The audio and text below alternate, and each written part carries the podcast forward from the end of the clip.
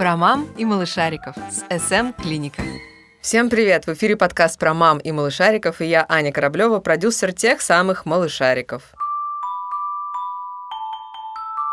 Сегодня отвечать на самые важные вопросы о здоровье мамы и малышей будет Виктория Александровна Фисюк, врач-акушер-гинеколог Центра репродуктивного здоровья СМ Клиника. Виктория Александровна, вам слово. Добрый день, мои дорогие слушатели. Думаю, наши слушательницы со мной согласятся. Женщина во все времена остается женщиной.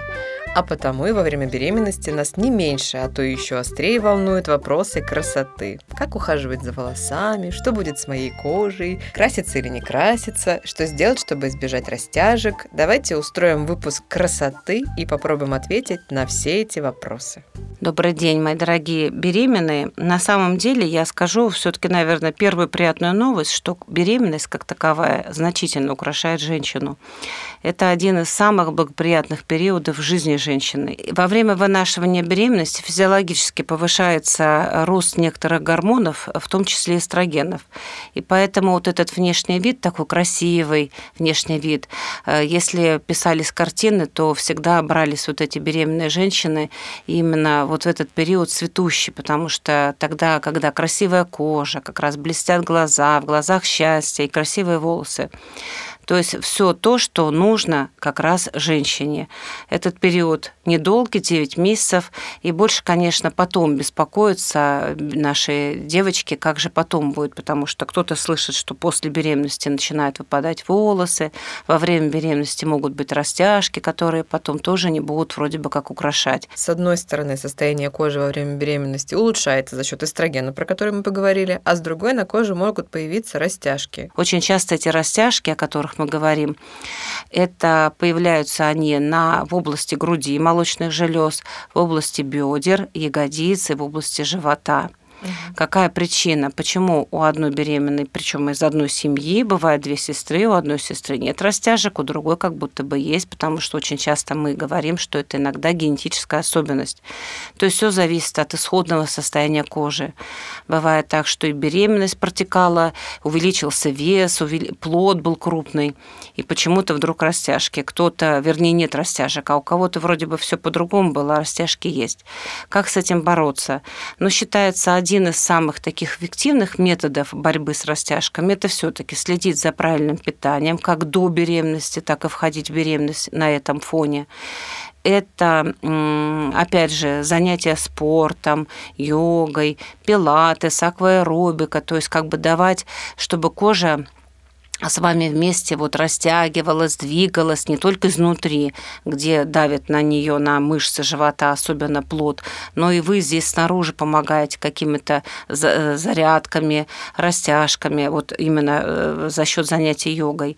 Что вы думаете насчет всевозможных кремов от растяжек? Насколько это эффективное средство, и опять-таки не вредят ли такие кремы будущему малышарику? Сегодня предлагается много э, всевозможных средств косметических, которые при втирании в кожу кожу, облегчают это состояние. Ну, облегчают, поэтому, конечно, можно пользоваться, но я как-то больше предпочитаю э, все время беременным давать совет, чем меньше вы в себя будете чего-то втирать, тем будет лучше намного mm-hmm. на самом деле, потому что это все равно нужно понимать, что это какие-то средства, какие-то лекарственные средства, какие-то препараты, поэтому нужно ли это в том количестве, в котором хотелось бы, и думать, что это значительно поможет. Это облегчит как бы борьба с сухостью, сухостью кожи, какая-то, конечно же, будет эластичность ее, но в меньшей степени. А поможет ли в борьбе с растяжками бандаж? И если да, то давайте сразу обсудим, когда его лучше носить и как. С какого-то периода, когда появляется, вот скажу такое слово, выпячивание брюшной стенки, можно уже использовать бандаж. Бандаж э, носится во время беременности и только при ходьбе, либо долгом стоянии, то есть носить его нужно тогда, когда это нужно. Конечно же, в положении сидя, либо лежа, он необходимости в нем нет. Угу. И вот именно вот для чего он надевается? Во-первых, он немножечко формирует правильную осанку и поход походку, потому что непроизвольно, когда вы надеваете бандаж, у вас происходит спина, которая имеет э, такое как бы искривление, потому что вот я, например, изо всей толпы всегда пойму, кто идет беременный, а кто нет, потому что есть такое понятие гордая походка беременной.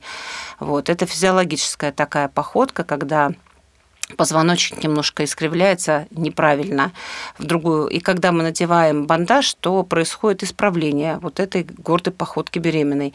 И таким образом э, бандаж цепляется вниз под живот, и это дает возможность его поддерживать, тем самым немножечко э, как бы давать, нивелировать вот это ощущение растяжения мышц передней брюшной стенки. Ну, конечно, при вот растяжках на молочных железах здесь такая рекомендация не носить бюстгальтер бюстгальтера, которые будут сдавливать молочную железу. Сегодня тоже можно пойти и приобрести такой удобный бюстгальтер, который носить именно для беременных женщин, которые не имеют вот этих косточек, которые не сдавливают молочную железу. Это тоже вот одна из профилактик растяжек именно в области молочных желез. Ну а те растяжки, которые могут появиться на бедрах, на ягодицах, тут, конечно, сложно с ними бороться. Ну, наверное, тут как раз вот будет профилактика. Это а, не получать вот эту добавочный лишний вес, который можно вполне как бы не получить, движение принимая правильное и... движение, правильное питание и вода, и вода, да, угу. то есть все такие вот советы, которые мы всегда говорим, на них основываемся. А, давайте про красоту.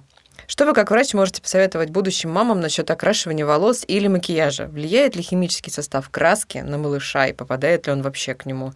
Возможно, во время беременности стоит перейти на натуральные красители или лучше вообще не красить ни волосы, не накладывать макияж и только естественность. Сегодня, конечно, в современном мире вот э, как бы надеяться на одну естественность, ну, уже, наверное, не обязательно. И не очень хочется. И не очень хочется, да. Угу. Мама должна быть всегда красивая, будущая мама-мама, потому что мы себя любим созерцать красивым. От нашей красоты на самом деле у нас настроение поднимается, конечно. и окружающих, которые на нас смотрят и любуют становится. Счастливая мама, счастливы все. Счастливы все, конечно. Поэтому, конечно, отказаться от вот этих всех дополнительных средств, которые макияж, э, красители, ну, нет смысла, нет необходимости, тем более, ну, это плохое настроение, в конце концов, угу. да, нам оно не нужно. Поэтому я никаких запретов не даю, но, конечно, нужно понимать, все то, что мы в себя, ну, вот красители, красим, втираем какие-то масла, крема, конечно, это все попадает в кровоток, безусловно, и отчасти попадает к плоду.